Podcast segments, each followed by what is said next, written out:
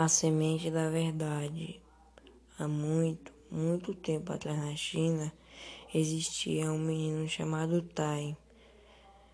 Ele tinha um dom muito especial, tudo que ele plantava nascia com graça e beleza. Naquela época tinha um imperador e ele não tinha herdeiro, por isso ele queria um sucessor para governar o reino no futuro. Então ele convocou todas as crianças do reino e as crianças foram até ele. E ele deu semente de cada uma delas e falou: Quem faz, dá o seu melhor nessa planta, daqui a um ano vai ser o imperador da China.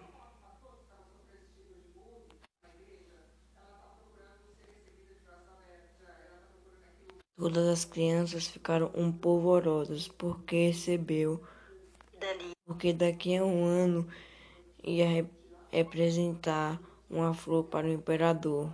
As crianças voltaram para casa com esperança de um dia se tornarem o imperador da China.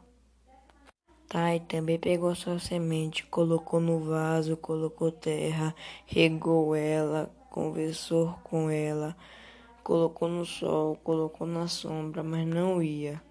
Ele tentava toda hora a mesma coisa e não estava conseguindo. Mas Tai, como era cuidadoso, resolveu trocar semente de vaso para um vaso maior. Tirou a semente de um vaso pequeno e plantou em uma maior. Colocou mais um pouco de terra, colocou mais um pouco de água, deixou mais um pouco no sol mas não ia. E deu mais carinho para a sua semente. Ficou esperando, esperando, e o tempo foi passando. Aí chegou o grande dia do reino. Aí chegou o grande dia, mas Tai não queria ir. Aí o pai dele falou. Aí Tai começou a chorar.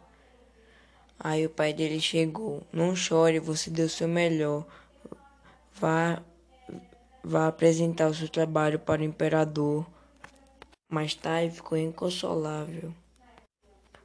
As crianças estavam levando plantas bonitas. Chega Tai ficou assustado e foi lá pro canto.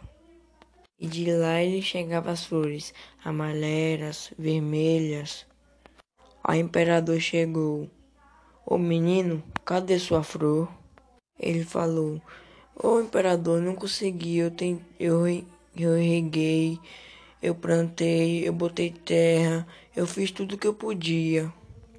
Aí o imperador abriu um largo sorriso e disse: Encontrei, encontrei o um novo imperador. E a lição é: nunca minta.